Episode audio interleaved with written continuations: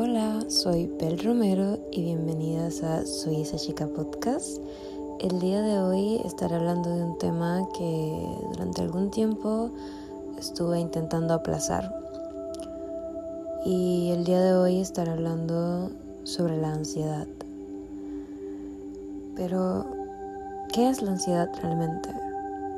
¿Qué es lo que nos hace sentirnos ansiosos, desesperados? Muchas veces nos hace volvernos agresivos cuando la sentimos. La ansiedad no es un juego. Y muchas personas así lo piensan y a veces se autodiagnostican porque creen que es solo un juego. Pero realmente las enfermedades mentales no son nada para jugar. Muchas veces vemos en redes sociales a personas diciendo, sentí ansiedad porque esto no se movió como debía, sentí ansiedad porque esto fue así así, sentí ansiedad porque esto no fue satisfactorio, cuando realmente lo que sintieron no fue ansiedad, se llama desesperación. Y son dos cosas que maybe pueden llegar a ir de la mano, pero no son exactamente lo mismo. Yo me puedo sentir desesperado y no específicamente tengo que ser una persona que sufra del trastorno de ansiedad. Muchas veces sentimos ansiedad cuando tenemos miedo por algo, cuando estamos inquietos, cuando no sabemos lo que puede estar pasando futuramente. Y desde mi perspectiva, como una persona que sufrió de ansiedad desde sus 7, 8 años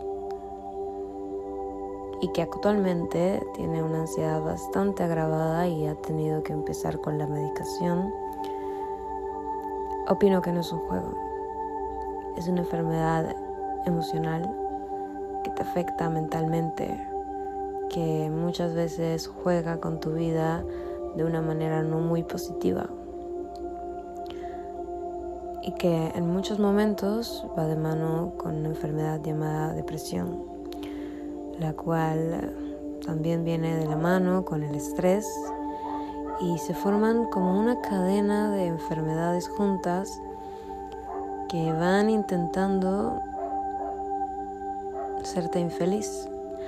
Realmente algunas personas piensan que la depresión y la ansiedad son simple y sencillamente un diagnóstico médico que las personas utilizan para llamar la atención. Pero realmente no es así. Yo he pasado ataques de ansiedad horribles, donde he llegado a temblar, soñar, gritar, tener pensamientos en los cuales siento ganas de autoleccionarme. Y realmente no es una buena vivencia y, no se le desea a nadie. Ninguna persona que haya pasado por ansiedad, depresión, problemas de estrés, le desea a alguien más que lo pase. No está mal sentirte desesperado cuando pasan cosas de improviso. No está mal sentir miedo.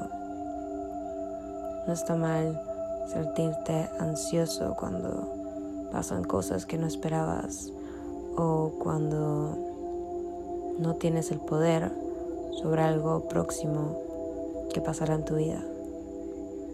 Pero realmente tú eres quien define tu destino. Puedes simple y sencillamente quedarte en tu cama con todos tus pensamientos y con todos esos monstruos que se inclinan a tu alrededor, haciéndote más infeliz y dañándote por completo.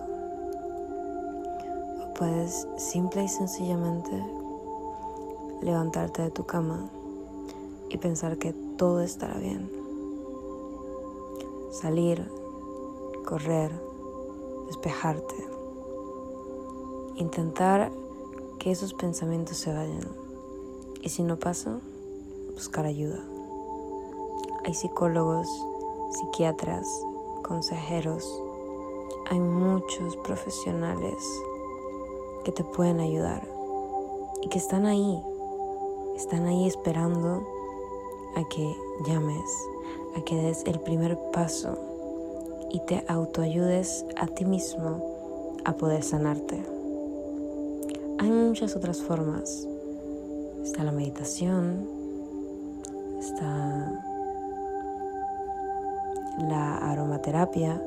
Hay muchas cosas que te pueden ayudar, pero nada como hablar con otra persona que te entiende.